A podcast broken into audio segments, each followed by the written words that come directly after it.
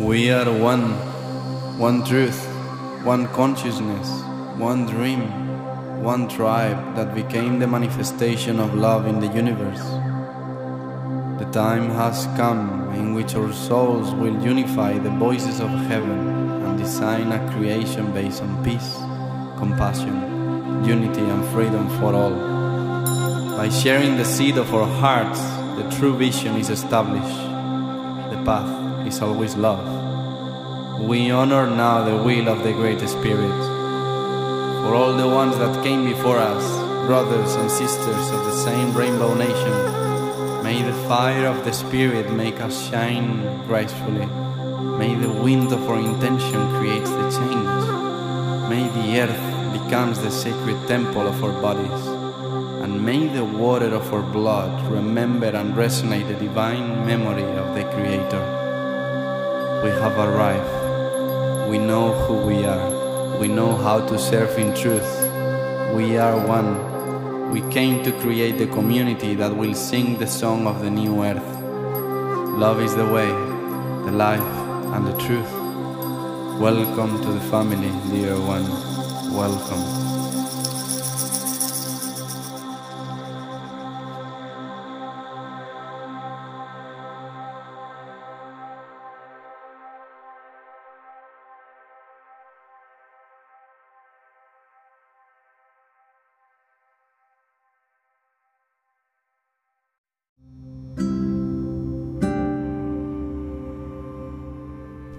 You all for choosing this podcast.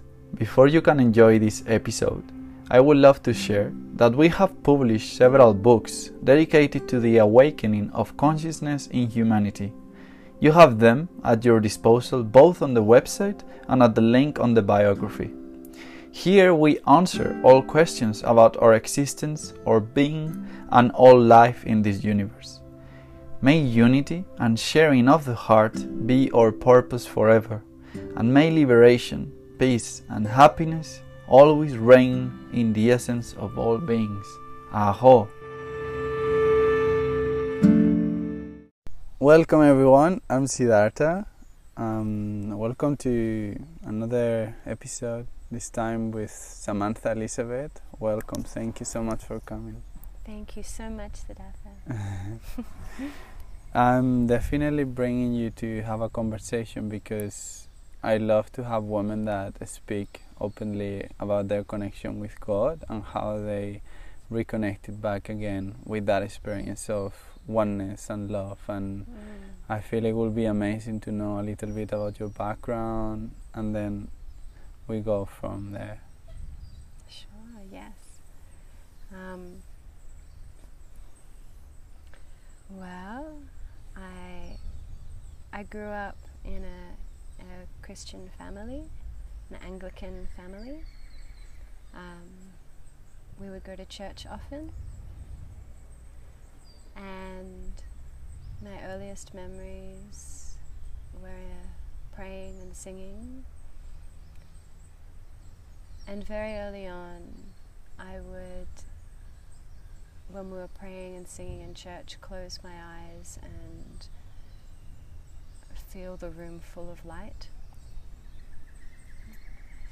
And it would always be so happy, so beyond anything else I could understand, and even though the the world that I was living in was quite suburban and a lot of materialism. I still always felt that there was something deeper, but didn't really know what that was. and uh, yeah, from there, um, I was brought to a different type of church, a Pentecostal, which is very much about the healing and the Holy Spirit and working with the Holy Spirit to to heal and lay hands. Um, some people like spoke in tongues and prayed that way, and it, it was really the beginning and opening me up to seeing that there was a way to be able to heal with the spirit and work with the spirit. Yeah, and that was when I was 17. and, yeah, so then I, I went with them to um, be a missionary in the Philippines. And they had a sister church there that we were staying in. And um, we were just setting up food programs and praying with them, seeing what they needed. Yeah. Um, and because it was so poor, I find in that place they didn't have money, they didn't have anything. All they had was prayer and their faith. And I'd never seen that level of faith. Some people, you know, it's like go on mission to try and convert people. I think I, I went there and was converted. yeah. Um, and what is really the conversion about? seeing true faith, seeing miracles. Because when when you don't have money and all you have is prayer, and someone is sick, then you have to trust in Christ that if you lay your hands someone on someone that it will work. And there's nothing else, you know. have you seen in your life many miracles in terms of spiritual healing? Uh, more there than anywhere else, yes. We would, um, there was a woman who had um, this large, like, thing on her face. It was like a, um, like a boil. And the pastor of the church put his hand and then took it away, and the boil was gone.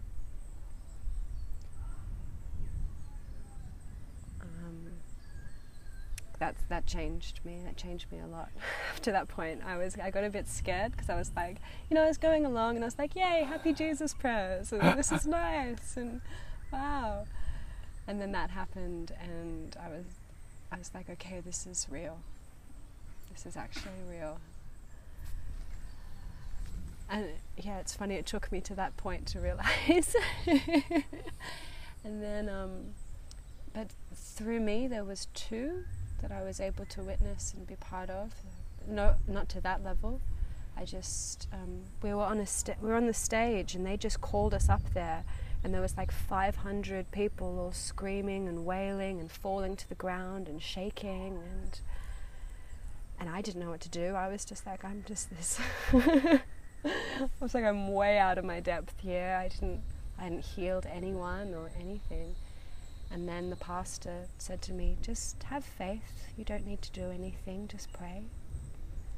And we went off the stage and we just started touching people's heads and they started falling to the ground and um, and I couldn't speak their language, so I just opened my mouth and sound came out, and I don't know what I was saying. Um, and then the next day, a woman came back to me and she said she'd been praying for her son who she had lost contact with. He'd gone away to work on, on a boat or something and she'd lost contact. And he was able to contact her the next night and had called her after that. So she thanked me for that. And then another woman said she'd had pain and couldn't sleep for weeks. And after that, she was able to get her first night's sleep in a long time. So they're kind of minor level miracles, but still. yeah. What do you feel is the, the true power of performing miracles, especially through faith? What is the. How do you define faith itself in terms of utilizing your own faith to heal with others and to call that in? Hmm.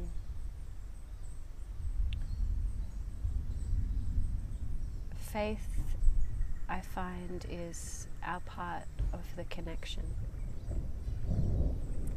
I feel Christ is always there with us. God is always there, ready to perform the miracle.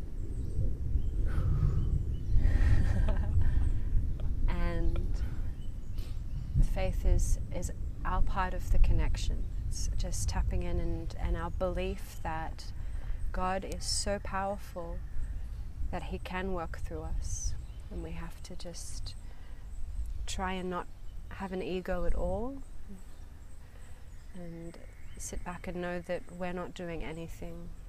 Like, as soon as I find that the ego comes in and I'm like, oh wow, look what I've done, then it doesn't work. Exactly.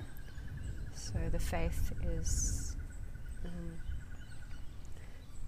basically sitting back and letting God work through you. Literally. And the power of prayer, um, I remember I was saying to you because I have seen your transformation and how will you speak as well to your um, to yourself two years ago, but not even two years ago, to that old self that was seeing the miracles, and now with all your journey that you have now, understand that miracles are possible, and are, it's just the transmutation of healing through recognizing the other as yourself and utilizing faith and love and remem- reminding each other we are love, you are hold. So I'm just reminding you that, and that is what is actually doing the healing. So Mm. you told me I will remind her to pray. And I've been finding lately people that ask me how how do, can I pray? How do I pray? To who? How how do I pray? What is prayer? Mm. And I would love to ask you that. What is prayer? It's interesting. Um, I've engaged in lots of different types of prayer in my life. I've I've looked for lots of different types, and as an Anglican, we were always like as a child, as an Anglican, we were taught to not be very formal with God. Um, the Catholics usually would do the, the Our Father or the Hail Mary, um, and it would be a standard prayer. But as as Anglicans, we were told to just greet Him like a father, have um, Christ as a brother, be very familiar, very open, honest, speak um, in our truest words from our heart, and have faith that someone is listening.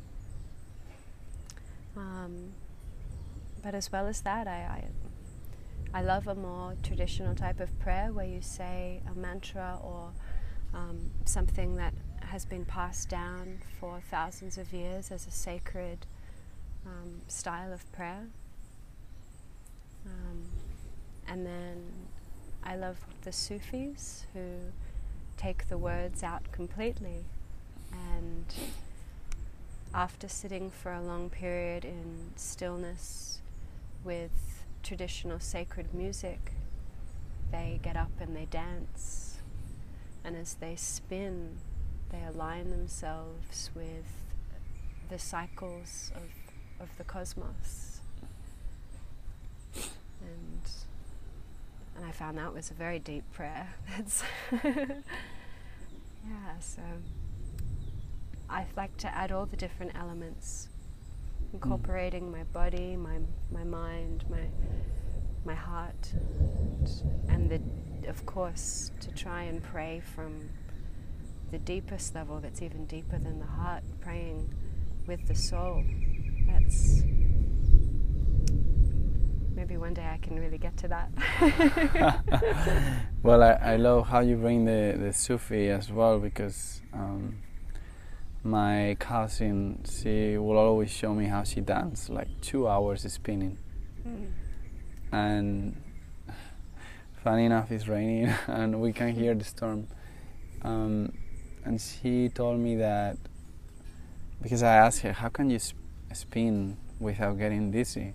She's like, because even if I look, I'm spinning, like I'm spinning, I am not.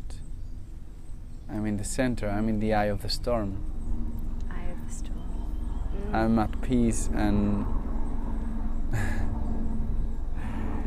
the only thing that is moving is the external reality, the illusion, the time, the space, the gravity, the breath. Everything is just moving and cycling like a spiral. But I'm actually not moving in the Atma, in the Yes. eternal self. I'm I'm just there in silence, in stillness, and and I find that is the training for us is how to be in the eye of the storm, where everything around us is moving, and I would love to ask a piece of your wisdom in how you do that, how you learn to be the pole had or working on dissolving the ego and just staying in that space of stillness where it looks like you're spinning but you're not Mm. and it looks like everything is spinning around you but you are not the one making it out I would love to one day master it. yeah But uh, yeah, I find while appreciating that I have my body and this is my my body is the precious the alpha and the omega. It's the beginning and the end of my journey here on this planet. But I am not my body. I am not my body, and so you can deal with the dizziness and the spinning and the movement, and focus, yeah, that deep focus into to the atma, to the soul. Um,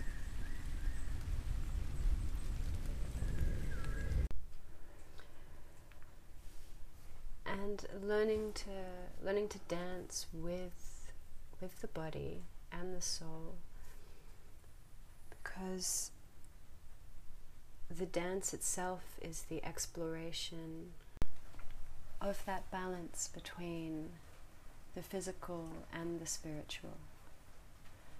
Because as we somehow tap deeper in and move that energy through us with the dance, we can find those those deeper states of consciousness, find those shaking off things from the old with the with movement and creating the energy that we want to bring forth into the world, whether that be an, an elegant, soft dance or um, a strong, grounded to the earth, or, yeah, or a dance of balance. Mm. Mm. um, and then how is the dance? How do you to bring it to a practical how do you utilize dance in your daily day for yourself to to release to express to free yourself to pray? Like what would be something that you could share that could be really easy to grasp? Mm. Yeah, I mean, I've I've been doing ballet for a lot of my life too, and that was always the meditation. It always brought me back.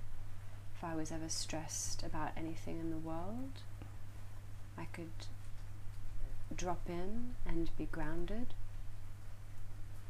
Forget about everything else that's happening and just tune in to to my breath and a lot of the time I'd even close my eyes and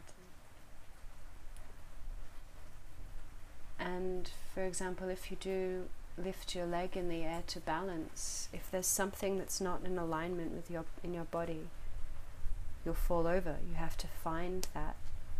So tuning into each muscle group and each um, it's also really there's been lots of moments where during the dancing process I'll find one of my injuries. Like I'll find a trapped a blockage through doing the movement and expressing. So being able to clear my own blockages. Um, yeah, it's very therapeutic for me. I usually, I would often dance um, before you know, going to, to do some healing work with the situation. Yeah. But the I, I, I need to go back to the Sufis again to do more of the of the spinning, their whirling. Mm. That is a meditation in itself. That is you get into such a deep level of trance that yeah, it doesn't matter if you are standing still or spinning because because the whole world is spinning already. Yeah, yeah no, because it's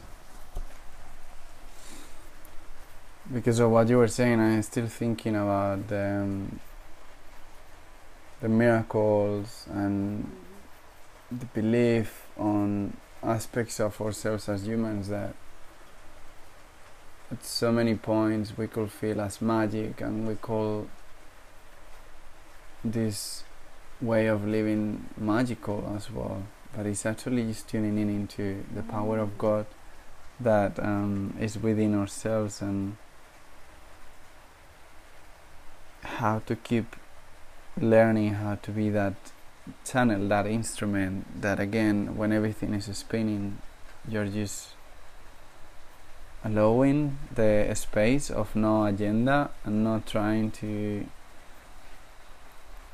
impose your own conditioning or your own ideas into controlling what is happening and just allowing what is happening with within that space of I'm not reacting I'm not reacting because if I react, I keep creating karma and more effects on these causes of. Um, and I mean, there's, there's some scars are created by that as well. Like every, if if we are in the, I like this example of the storm, the eye of the storm, and the spinning with the Sufis. It's like if everything is spinning around you and you are in your center, you're not moving.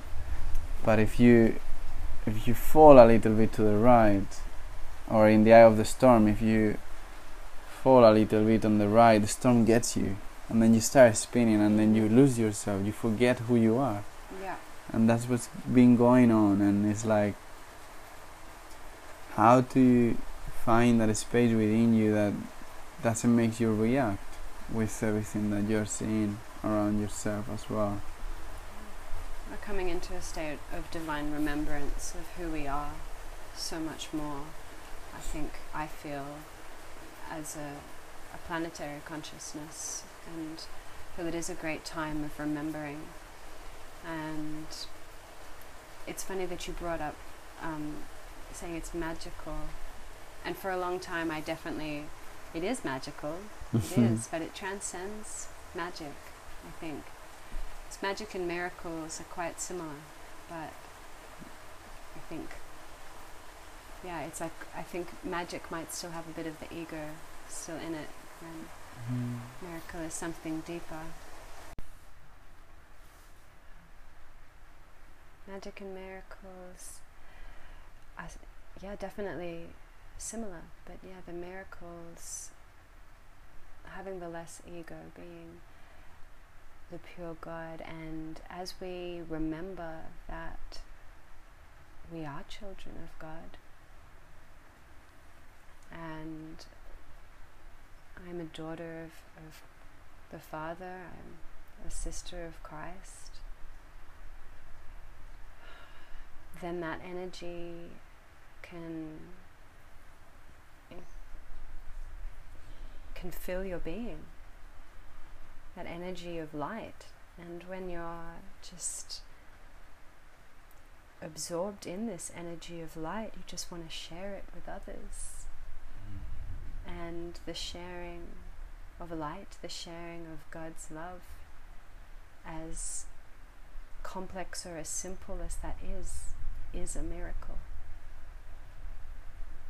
Whether that's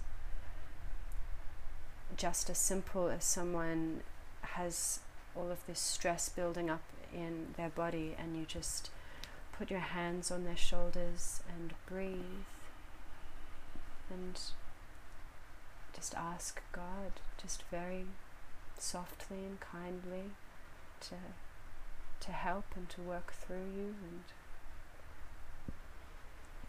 maybe they'll just sigh and that'll be it. That's the miracle yeah they happen every day. Yeah and people deserve to know that we're constantly living and experiencing miracles and especially in your example because uh, I find many of us we got raised in different religions and with different ideas of what God is.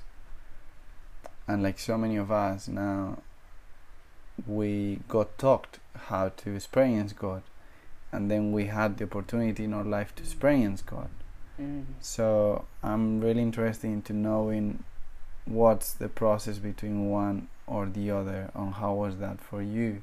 Wow. The gnosis. The, the knowledge. Um, yes I feel um,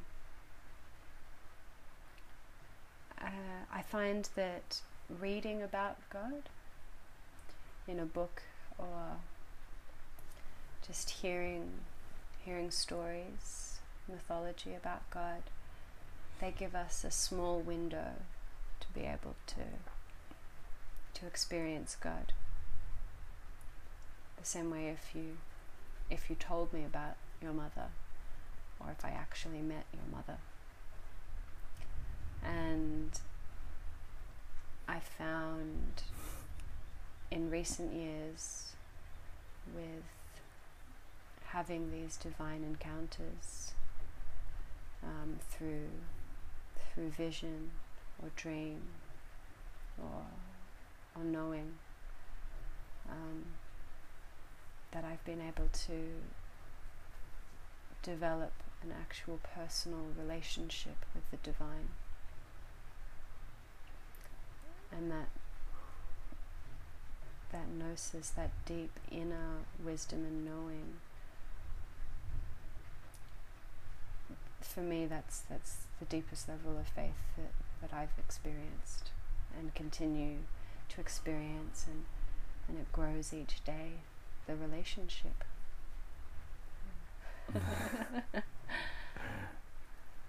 um,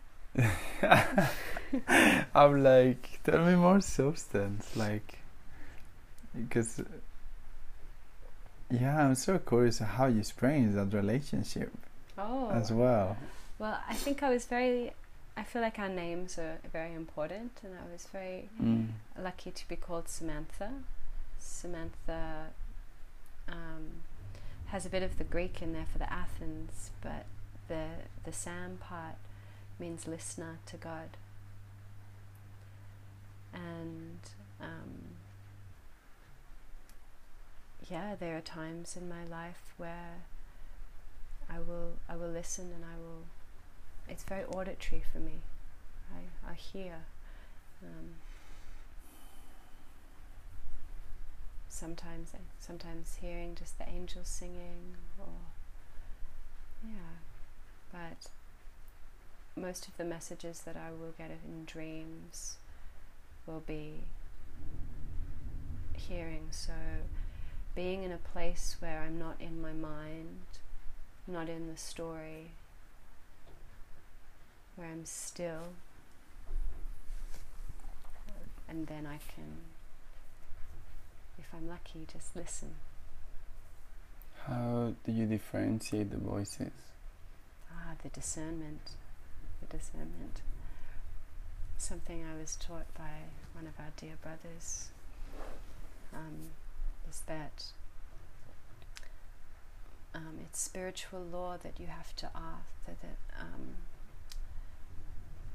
if you ask a spirit or you ask who is speaking, they must tell you the truth. So I ask who I'm speaking to. yeah, quite simply. yeah. yeah, because um, that's the is the tricky game with the with the ego of knowing who is speaking when is my own ego attached to the desire telling me oh no but i'm coming from the divine as well it's like Mm. yes the divine lifetime that we all live together right but Mm. what's really the um, the voice and what's the voice telling me and why what the voice is saying is relevant as well I find it's a silent voice though. Mm. Voice, it doesn't have a noise. It, somehow it's it's a paradox and I haven't been able to properly fathom it yet. But somehow it speaks in words but also in silence, in in feeling, in our own language of feeling. Yeah, it's really important to cultivate that silence as well because as you say when when you can see people that is able through their faith to to help others to to realize that they that they are that wholeness and that's how they get healed um, is finding that space of of really doing what is needed without thinking what you're doing and I, I find that's the space where your soul is sitting on the back and and the Holy Spirit is just coming through you to speak or to act or, or to do and Mm. um, I find in the moment it's very simple. And if we try and overcomplicate it in the moment, then it doesn't work. Um, I think it's important to to read a lot um, about the, elders, the people who have come before us, the great ascended masters and teachers from the past. Um, I think that's very important but and having that knowledge within us so that when it's needed for prayer, needed for the miracle to happen, to just be silent. Yeah. there was the technique you were sharing with me about the book that you're reading now Uh, Mm. of the Virgin Mary and I would love if you could share um, interesting aspects of healing moralities yeah. Especially through the name of Christ and Yeah. It's been a big journey back to Christ. Yeah. Over many lifetimes. yeah.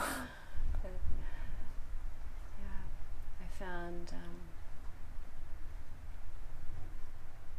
seeing Christ as not connected to any particular um, I don't feel like anyone has um, ownership over Christ, any particular church or religion or story. Christ is something that we experience within us. And in this book, I've been learning about um, Christ and his life and growing up and um, specifically what you're speaking about with Mary Magdalene. And her different ways of performing miracles. And one way that she was she was working with sound and vibration and that really is sound healing is huge but to know what we know now about also string theory that even science is saying that everything is just small strings small vibration that's being plucked and then some scientists say plucked by the divine. All consciousness, all movement is just sound. And sometimes sound can we can it can be out of alignment, it can't be sometimes it's dissonant and it's not in harmony. And um, the Essenes, who was the order of Christ, and Mary Magdalene, John the Baptist, um, and others, they they felt that if you could place your hand um, one cubit away from you, which is how far you go out, which was something like 46 centimeters, and another hand at your other auric field, which is closer to 23 centimeters away from you, or do that to someone else as well, and spend a long time just listening and being able to hear after a long time and you know, I have not perfected this but being able to hear the sound that that person's particular auric field is making. And Mary Magdalene would tap in and listen to her own auric field which was in harmony and was in alignment and was making a pure beautiful transcendental sound and then help to bring that into alignment by singing the frequency, singing the different frequency of herself and working to tune the other person. And she would do this to heal physical ailments and sickness in the body, infections and even even war wounds, like a like a nurse for God. Yeah. So, brother, sharing as well that Christ was bringing the sacred geometry of the Merkaba. He will utilize the Merkaba mm. and will bring the sacred geometry form of unconditional love into his heart. And because the faith of knowing is is just the truth itself, and with that faith, with that knowing, he will just look at people with psychosis with his heart straight away into knowing you are love because I have the faith and knowing and I know the truth of that and that's how he will heal people. he could just turn to someone and say, Get up and be healed. Because it's so clear for him that I, I think it's in a course in miracles as well that is really helping me to see realities like it says sickness, death, and old age are not real. It's just perceptions of the monkey mind. Mm. And how I, I practice it a lot as well. It's like because I'm speaking to the highest self in you, what is not highest self cannot exist. Mm. so, what is not highest self is just the ideas and the limitations of the mind or the perception of the separation that is not real and in the knowing and in the assumption that I feel Christ was having as well is like the knowing the faith that I am love is speaking to you and as I know I am love you are love mm. and that will bring the miracle into being as well yeah. and that's what I feel you were sharing with the miracles and I'm very fortunate because I speak with people that have seen a lot of them, and I have seen a lot of them. Never in terms of healing physically, but I, even yesterday I was watching some videos of John of God, this Brazilian man that it's a medium that is able to bring spiritual healers, entities, ascended masters to his being, and he will perform physical surgery in the mm. psychic terms of it. And just for all of us to believe that this is possible and that it's coming in a way that is not coming just from one person. We all can do it as the Christ is within and heaven is within. Um, yeah, so I'm just as well would love to bring in terms of your own healing to show how through your process you are able to heal yourself for people or women that could have been in the same challenges, if you feel called to share one big challenge that you feel that you have overcome through the power of love and through the power of mm. the miracle of forgiveness mm. um, and knowing who you are, I feel that would be really powerful because we we are able to be the Christ if we believe on it, mm. if we have the faith that the second coming is not about one man it's about all of us embodying it. Yeah. Wow. There's a lot that I could I could speak to there, but you'd like the the main question that you'd like for me is my how my own healing. Yes, but if you feel commenting something on it that's fine. yeah. Wow, isn't that? Um, yeah, definitely aligning with the. Um, firstly, yeah, we're we're not we're not special in any way that we um, that we can perform miracles. But we're not special. Um, everyone can everyone can do it if they if they choose to tap into that frequency. And I feel like we're coming into this new age now. This is the second coming of us being able to remember that the Spirit of Christ lives within all of us. Yeah.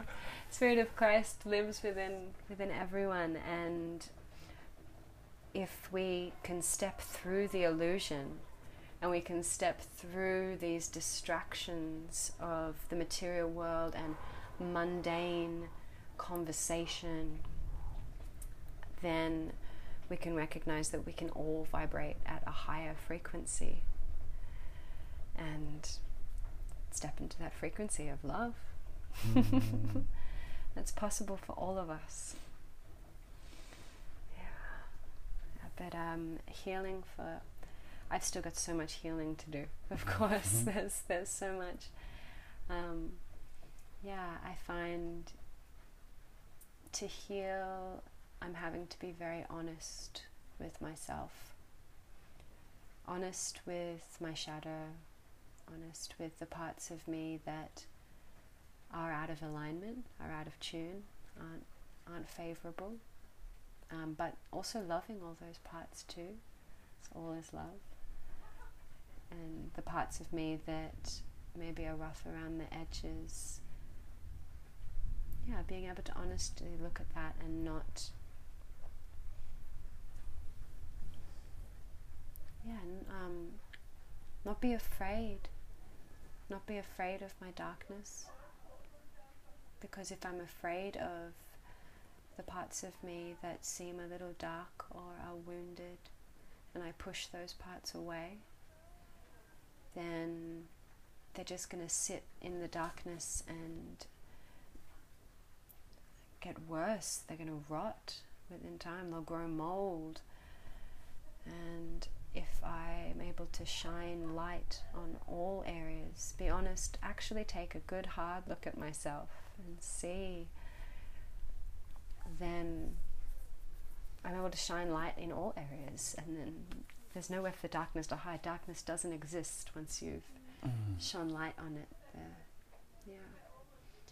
So maybe I don't know something something I'm definitely working on at the moment because it's definitely it's always there's always something in the healing journey. But for the moment, being able to um, love all aspects of myself. Um, and when I have emotional reactions to things, if I feel triggered or um, like a, that there's a wound, being able to not go into those stories and get lost in the mind and believe the lies that my mind is is creating, the story my mind is creating. Spinning. Yes, the, the spinning. And step back into the eye of the storm after the spinning. Step back into that place and go, okay, what is the truth? What is the love? What is the miracle that can be performed in this moment?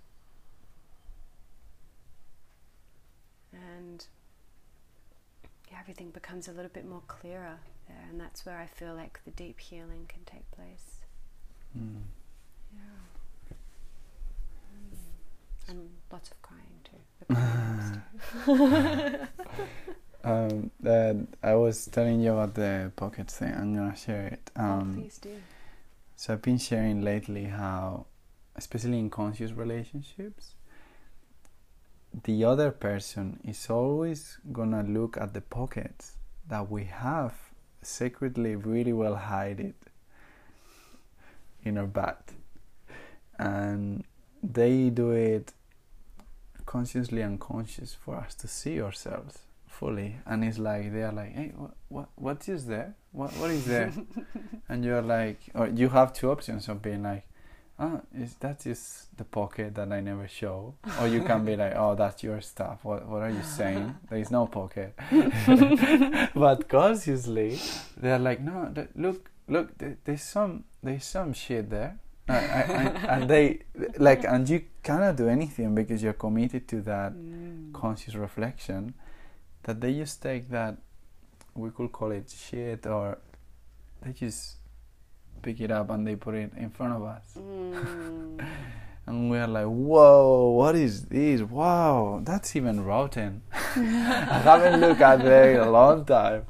And it's just funny yesterday i was having this conversation in, in the shadow aspect with a sister and it's like i was acknowledging her because i was like wow i could be so triggered by what you're saying right now but it's just like you are just showing me my pockets the pockets that I don't look at it so much because I know them really well and I know where, where they are at.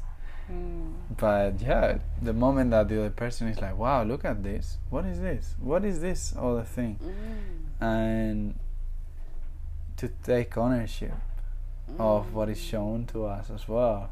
And that's why I was speaking with a brother the other day about like, you know, it's always about yourself Mm.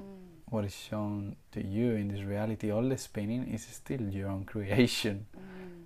because it's what you wrote for you to experience, right? So it's like if if you are in the eye of the storm and you see the huge mirror that is spinning, that is looking like if you're like you are moving, and that's what it could be triggering, but it's it's still you and you can take ownership for what is in your pockets that is shown to you the whole time, you don't react, and then you start living in dharma. Mm. Because the karma is when when you are like Just acting. just Yeah. acting. You look at the pocket, you don't like it, and it's Mhm. shown to you, and then you're like, oh, that's not not mine, and then it will be manifested again. Yeah, until you learn.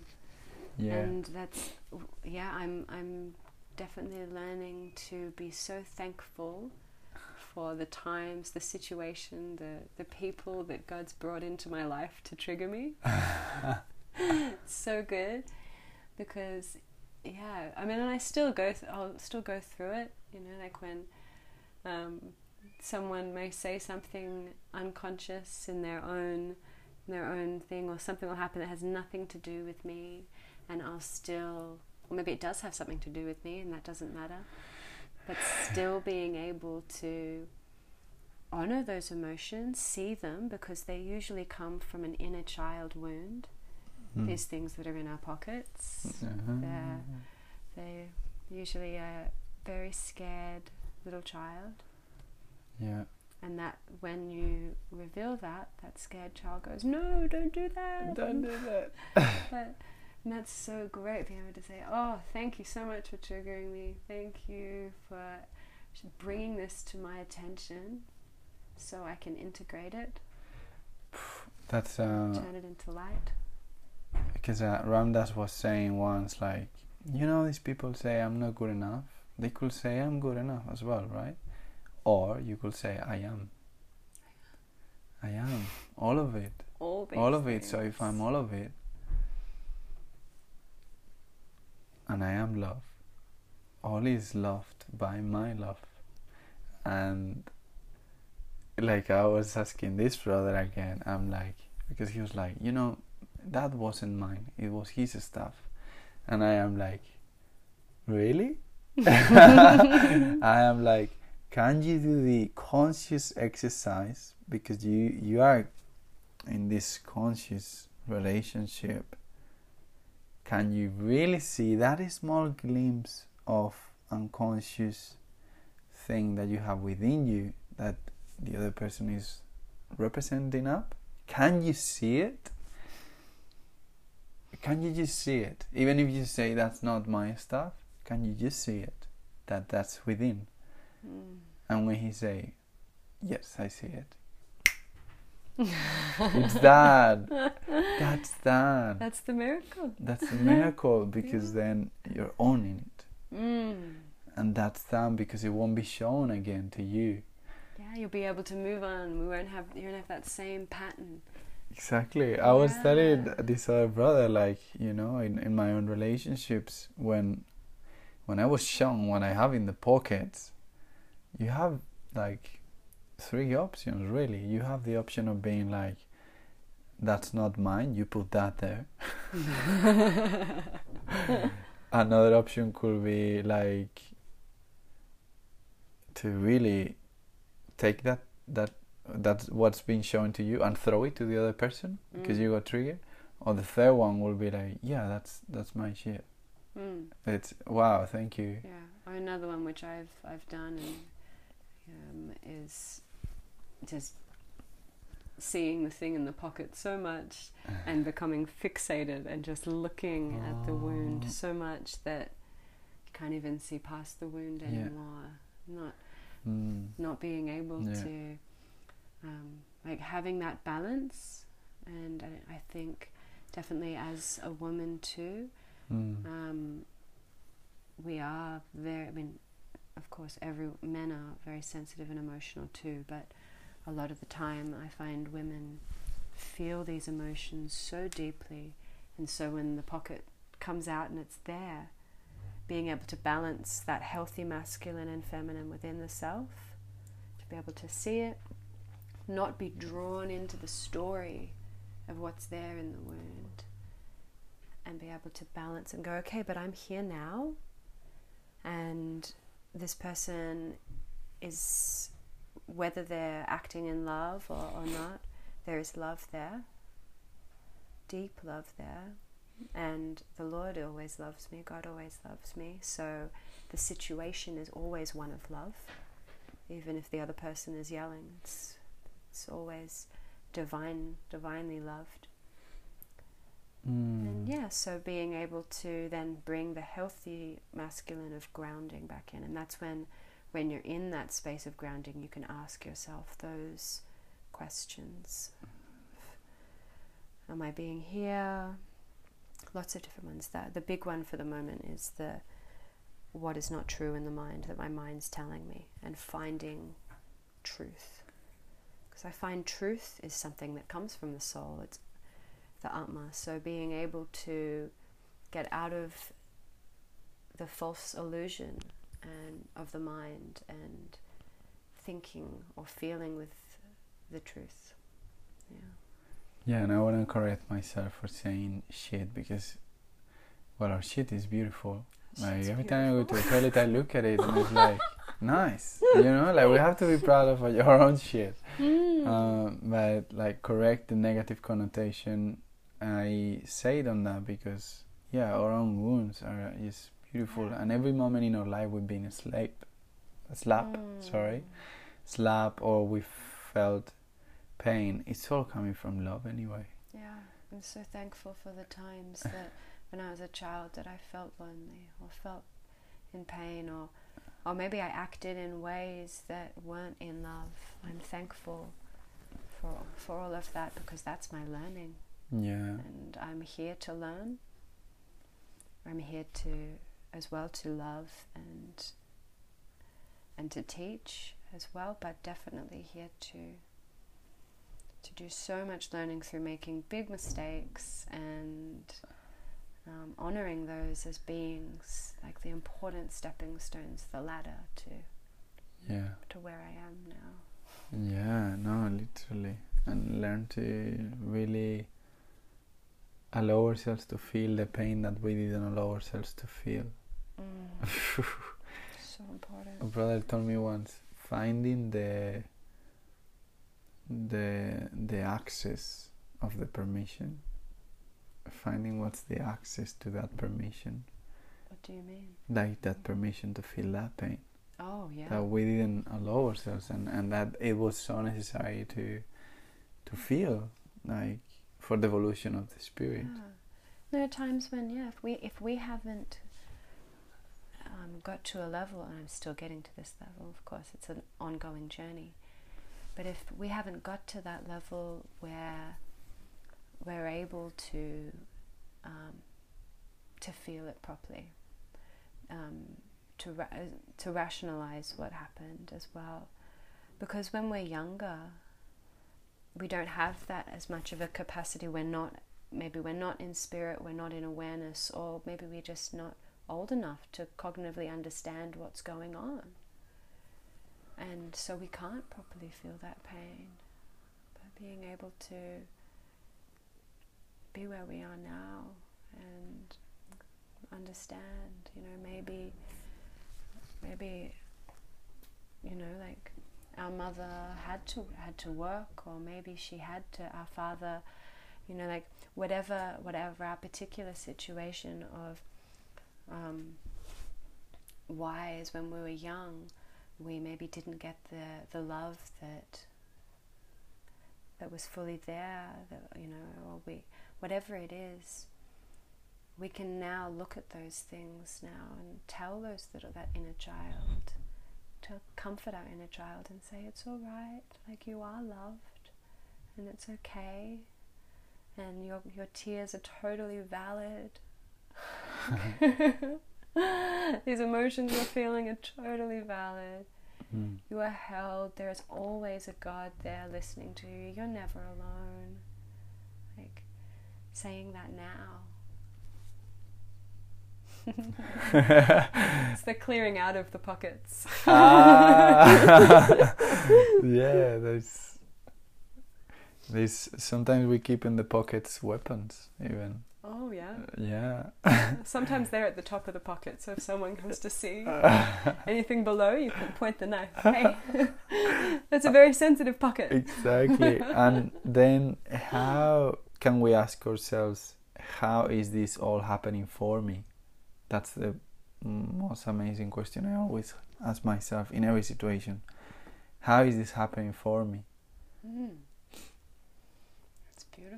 Because you know we we could be used to saying life, oh this is happening to me, Mm. it's happened to me, this person did this to me. Mm. How is this all happening for you really? Because yeah, I wanna ask your higher self Mm. and let's see what he says. Why did you write the life that you choose to experience in order for every situation to be happening for you? What did you came here to learn?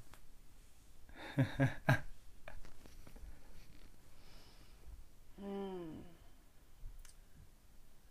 Came here to experience all of it. I came here to have some of the deepest experiences that a human can have. To to feel the deep pain. Feel that, know what that feels like. Feel that deep sadness and feel the, the deep joy. To to learn um, and to help because once once we have realized that and once we have remembered that that God lives with us at all times and that God can walk with us and work through us then we can help others to remember that and help us all to be able to make this big shift together. There's many souls on this planet that are wanting to choose. They don't have to. But if they want to choose to start walking in a path of love and walking in a path where they pray every day if then then we can all shift together. We can all raise our vibrations and move move into a new earth, a new heaven and a new earth. A space of love together. Yeah. Who are three amazing teachers you have had in your life and mm. one big teaching of each one of them? Teachers, mentors, inspirational deities.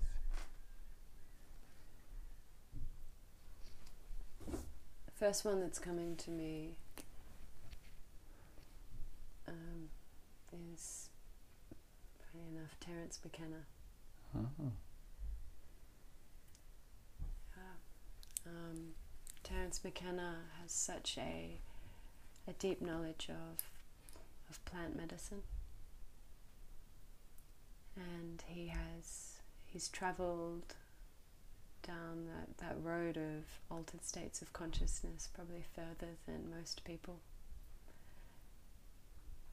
And he's a real inspiration to me because yeah, he knows those deep waters. So I've listened to I like to just, when I was younger, I just used to listen to him while I was in my bedroom sleeping. And he's really taught me how to listen to the plants. So when we when we take plant medicine, whether that be a chamomile flower tea, or whether that be an ancient sacred vine from the Amazon, whatever it is, to listen and tune in to the spirit of that plant and listen to what it has to say, listen to its its healing, its healing properties. Yeah, so Terence McKenna is huge inspiration. um, Francis of Assisi.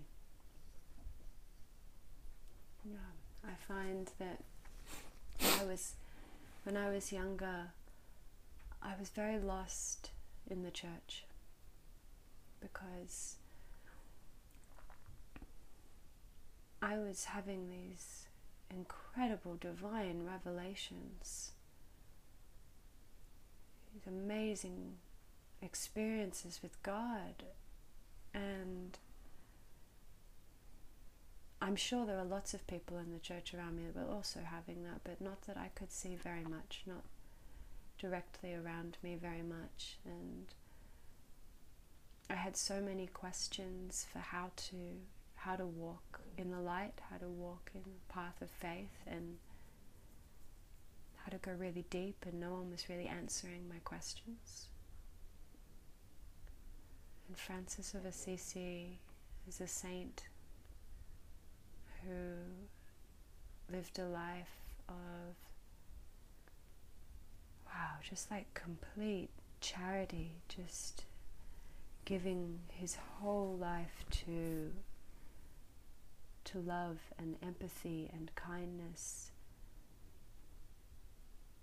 I felt like he really embodies what Christ said in his Beatitudes with the blessed are the meek, blessed are the poor, for they will inherit the earth. Or I don't know the exact verse, but yeah, being humble, not needing many material possessions. Cause, you know, and bless them, but I think it's hard to be a, a very rich Christian. I think it's hard to. I'm sure that there are a lot of people who um, who have been blessed with with wealth and who are sharing that wealth with others and who are helping in the world, putting their money to good use. But I feel that uh, to walk in the path of Christ, at least for me, I don't feel very called to make lots of money. Just to have things simple, live mostly with exchange. Just um, give and serve. And I think Francis of Assisi was really the first person that I read his works and read his prayers. Really showed me that there was a different way to walk a path of Christ that was more aligned with my higher calling and my higher self and what I came here to do.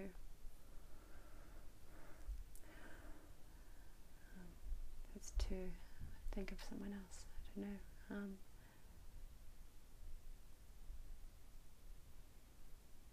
hmm. My grandfather. Mm. He he passed when I was 18, and I hadn't really explored my mystical path yet very much at that age. Um, I was still in the church. Um, I still we're in a church now. We have our still in the mainstream church rather than more of a Gnostic path. Um, and I feel that I didn't really ever get the chance to talk to him about his path. But he left me little clues that I remember. He would occasionally just drop little secret hints about telling me about Egypt, saying, you know, look at Egypt, this is where a lot of these beliefs and these sacred texts originally came from. Research Greece, research. And then he was the first one to, to speak about the Essenes to me, which was the, the Sacred Order of Christ and Mary Magdalene. And but only in little whispers. And then after after he passed, years afterwards, um, my grandmother said, Oh, would you like to look at any of the books on his bookshelf?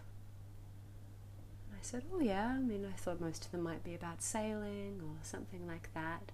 Very quiet man, didn't, didn't ever preach. And I looked at his bookshelf, and there were all of these mystical, mystical, sacred, ancient knowledge just waiting there to be revealed. And and like me, he scribbles through all his books. so not only did I get to have his books, but I got to see which part he liked. He would circle oh, and and make little notes throughout. Wow. So I got to have a relationship with him after he passed in that deep way. So, and I realized, wow, this is where the, the mystical tradition comes from in my family. Mm. Comes through him. So, always so loving, so kind, embracing and love of me. Yeah, always encouraging. Yeah, God, God bless my beautiful grandfather Leonard. so that'd be my that'd be my three. Okay. well, you're a special one, and I will add Christ and Krishna. Of course. And the relationship between each other and how you see that relationship. Oh, wow. And Krishna, Christos in Greek, Christ. Yeah. Um, and big teaching from each one of them. Wow, okay. Um, start with Krishna. Yeah. It's a big part of my path. Very big part of my path. Um, I feel it added such a depth. Um, it's such a deep religion, as I was saying before about all of these questions that people couldn't answer. I found speaking to people who have devoted their lives to walking, walking the path, the spiritual path, that devotional path of austerity and service, speaking with them, they were the first people to really be able to answer a lot of my really deep questions about where we're going, the higher planets, the reincarnation and karma and dharma, our dharma, our, um, so much, and and getting an understanding for um, because uh, the idea of a spiritual form of God. Because, I mean, I feel Christians believe that God has a form. Christians have a personality with God, but looking through the, the Vedic, the Hare Krishna devotional path, that's where I really understood that God has a whole spiritual and so many different forms that spiritual things that that he and she can play through and to relate with us. You know, like maybe for us we are you know, we are Celtic or we're Indian or we're wherever we're from. God can appear in that form to be able to have a personal relationship with us. A deep knowing from the Krishnas and, and definitely the, the mantras, being able to um, to to chant like the Hare Krishna mantra, Hare Krishna, Hare Krishna, Krishna Krishna, Hare Hare, Hare Rama, Hare Rama, Rama Rama, Hare Hare. It's a transcendental sound vibration that doesn't come from this material plane. And so being able to having the opportunity to, in this life to repeat that mantra. We're talking so much about the rate the music raises that vibrational frequencies and I think Burns Karma yeah really has helped me to um, yeah to find that that has been one of my biggest paths to, to teach myself how to tap into the true self. Yeah. And also definitely learning about Krishna, we can't forget um, Hare, the other part of the equation, the, the divine feminine, Radha. And that has been a big journey as well, I found, because I feel like bef- before I was called back to Christ, I met, I met Krishna and Radha. And um, when I was at when I was at Catholic University, I used to sit in the chapel there, and Mary was there. And in the in the Anglican path that I grew up in, they, there's not much mention of Mary. It's uh, but the Catholics have a beautiful relationship with the divine feminine.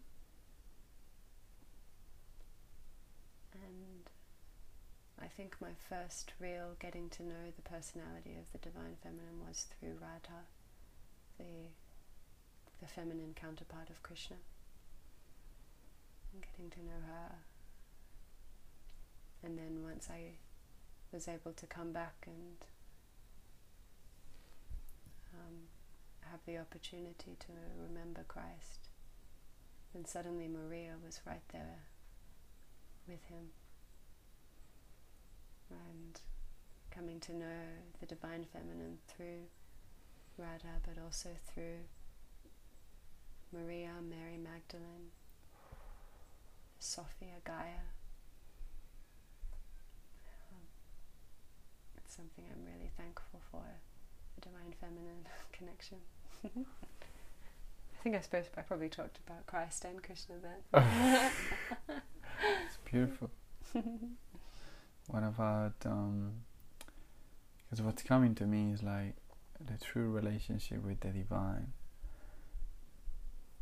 how you were speaking about the revelations you were having as a kid and how was how could you define that relationship with the divine as a kid in that pure state of consciousness and with all the revelations? And now that you have the chance to see at it see at it from above what could you say about the relationship with the divine especially that you are a teacher as well and you can observe how kids are so in tune with that relationship.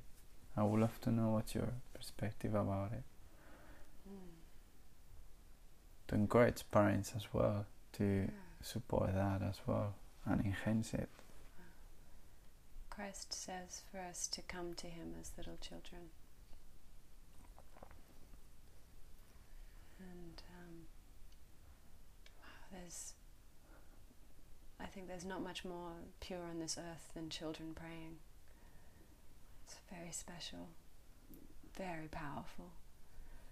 Um, children, they're, as far as I'm aware, I'm still learning, but they they're connected in a, such a deep level of the the divine creative imagination. They they're not as deep in the illusion. It's easier for them to tap into their hearts. And yeah, I feel it's a it's a big calling of mine, my personal dharma, um, to to teach, help the children, this next generation of children, um, to have that space. They already know how to do it. They know how to do it better than I, but just creating the space for them to have the moments of deep listening. And they're so sensory. Like little Orlando, little four-year-old today. He's just walking along through all the different senses with his feet and he's feeling he's feeling the grass and feeling the flowers and wanting to get his feet dirty in the earth and wanting that so much and that's that's beautiful allowing children the opportunity to connect with mama to connect with God to connect in with themselves and then we can learn from them Yeah. So then, why do we come here and where are we going?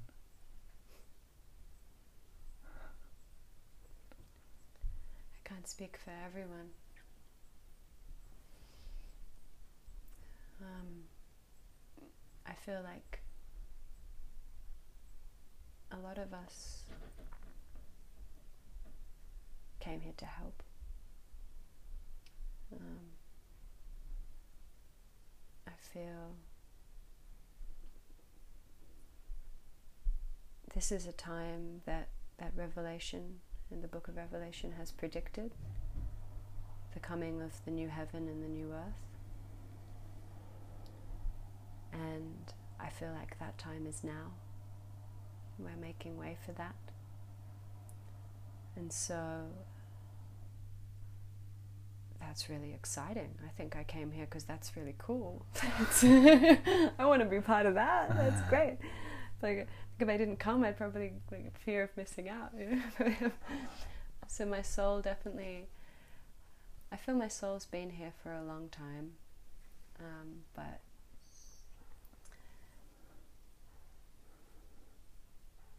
I feel like we're here um, to create heaven on earth. And I feel the way to do that practically, because there's obviously the spiritual way as well, what we've been talking about in terms of tapping in, finding the truth, getting past our trauma, emptying our trauma pockets, and um, dancing, shaking off these energies, tuning in musically finding the vibrant frequency. Um, but then practically, our society and the way that our society usually lives, whether it be in small little boxes, in apartments, in cities, or glued to our phones, drinking lots of coffee and going to work each day coming home and watching television, looking at lots of advertisement. This way is not serving us. This way is keeping us distracted in the illusion. But what do we do? Is there another path? Is there another way?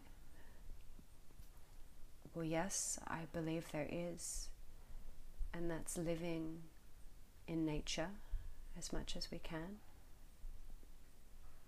living in the beautiful rainforest like we're in now. Um, getting help, not just being in our little small nuclear family, being in a community where we can all share the roles together, learn from each other, have our brother time and our sister time so we can heal together, all raise the children together as a community.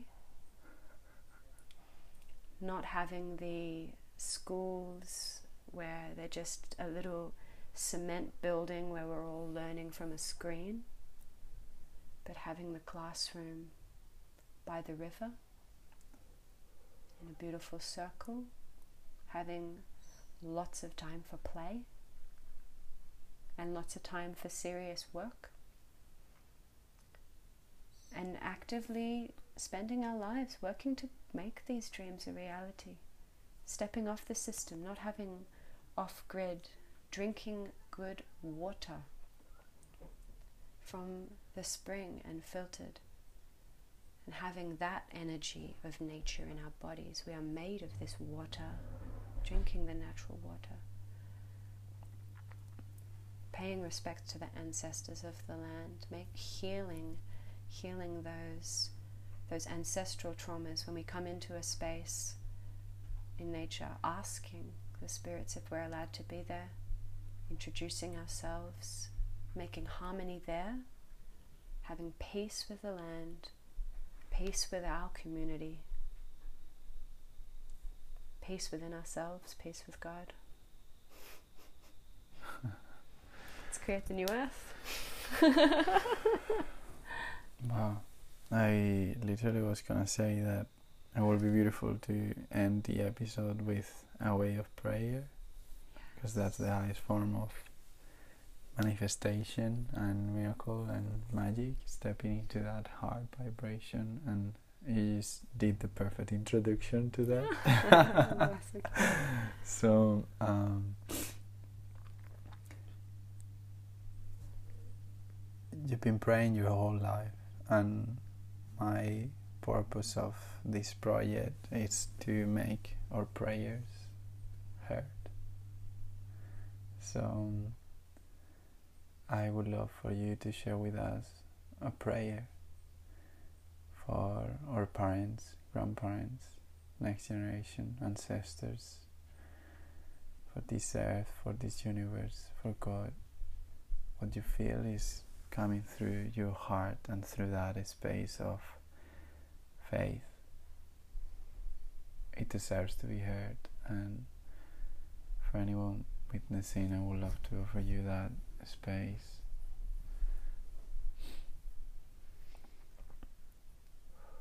I'd to say first that any words that I say in this prayer, for anyone listening to just change those words into what resonates in your mind if there isn't anything that resonates.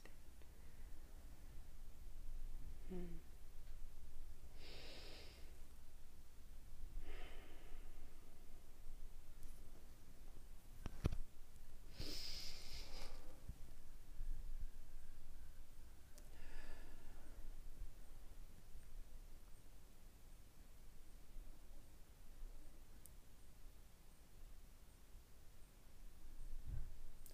To the highest of high.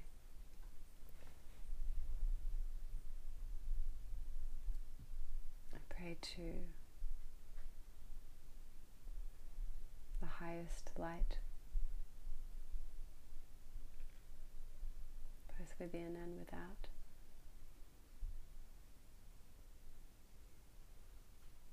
Hmm. I pray for for every living being on this earth.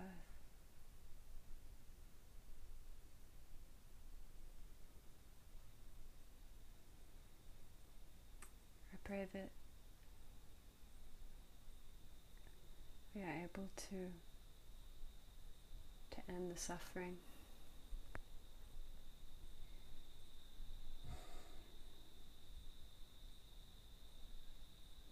Pray that we're able to love our brothers and sisters for who they are.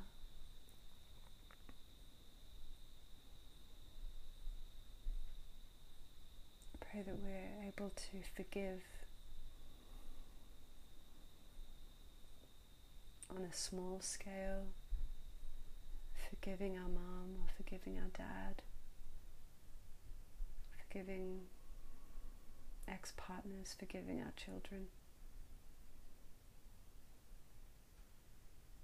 forgiving ourselves. Or if it's on a grand scale, like international global conflict, we'll be able to forgive those old, old ancestral wounds.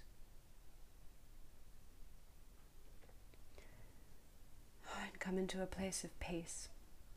Come into a place of peace within ourselves.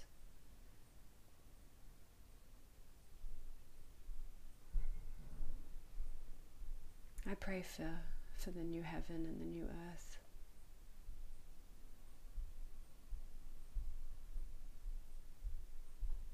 I pray for the miracle of the new earth. That we are able to to see what's not working in the way that we are living and existing on this planet. And to do away with those old ways that aren't working anymore. but also to find those ancient sacred traditions again that were working, that were who we, who we originally were when we would meet together in tribes and gather to pray and sing and heal together and be able to integrate those old ways of being into the new now.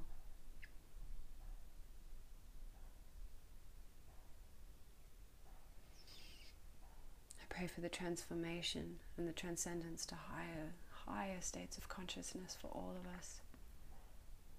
We're able to look and see on the other side of the veil. To not have a fear of death. We're so afraid. We do not need to fear. Things are constant. There's little deaths around us all the time. And they're just a clearing away, a clearing away for something new and something bigger, something better, a bigger transformation. We are not these bodies, and just when we come into that true spirit, oh Lord, please help us to remember. Please remember that we will always live. Our spirit is an infinite bliss.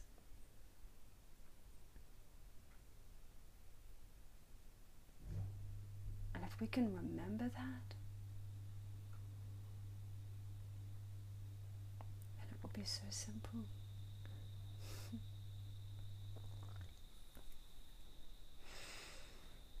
so I pray for the healing of, of all of us, for our parents, for our grandparents,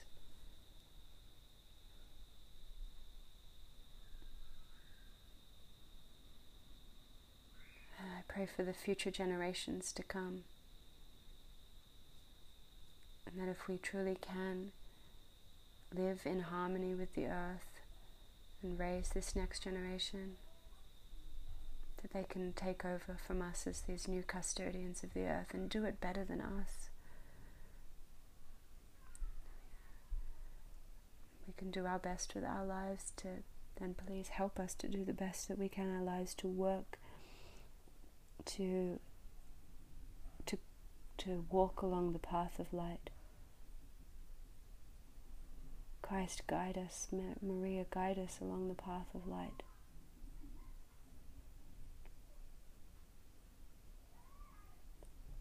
So that the children that we're raising of this new earth will be able to just have it there waiting and ah, go back home, back to God. Amen. Amen. Amen. Oh, Siddhartha, thank you so much. Thank you. You encourage me so much. You encourage so many of us. And you speak such beautiful truth. Thank and you. it, it encourages me to, to speak my truth as well. Yeah, sometimes I feel these things, but I don't have the courage to say them. Yeah, that's the miracle. Because I know. Because I know. Because I know you know. Because I speak, you can speak. So, because I listen, you can be listened. Thank you for the miracle of this conversation. How can people can find you if they wanna connect? Oh, um, probably on my Instagram. Mhm. I don't. Um, if you want to connect, no, come and give me a hug. Is how to connect with me properly. But um, my Instagram for Samantha Elizabeth is Sam Lilabeth. S A M L I L L A B E T H. Yeah. And I also want to put it out there that, yeah, as a school teacher, um, I, I'd love, I would absolutely be honoured to, um, to teach more children. And I'm slowly building with a couple of the other beautiful um, Steiner teachers in the area a different way of schooling, different education. And I, if anyone wants to be involved in that, please contact me. so we can make the new earth together, make it happen. Aho. Aho! Thank you so much. so Thank much. you. Hare Krishna. Hare Krishna.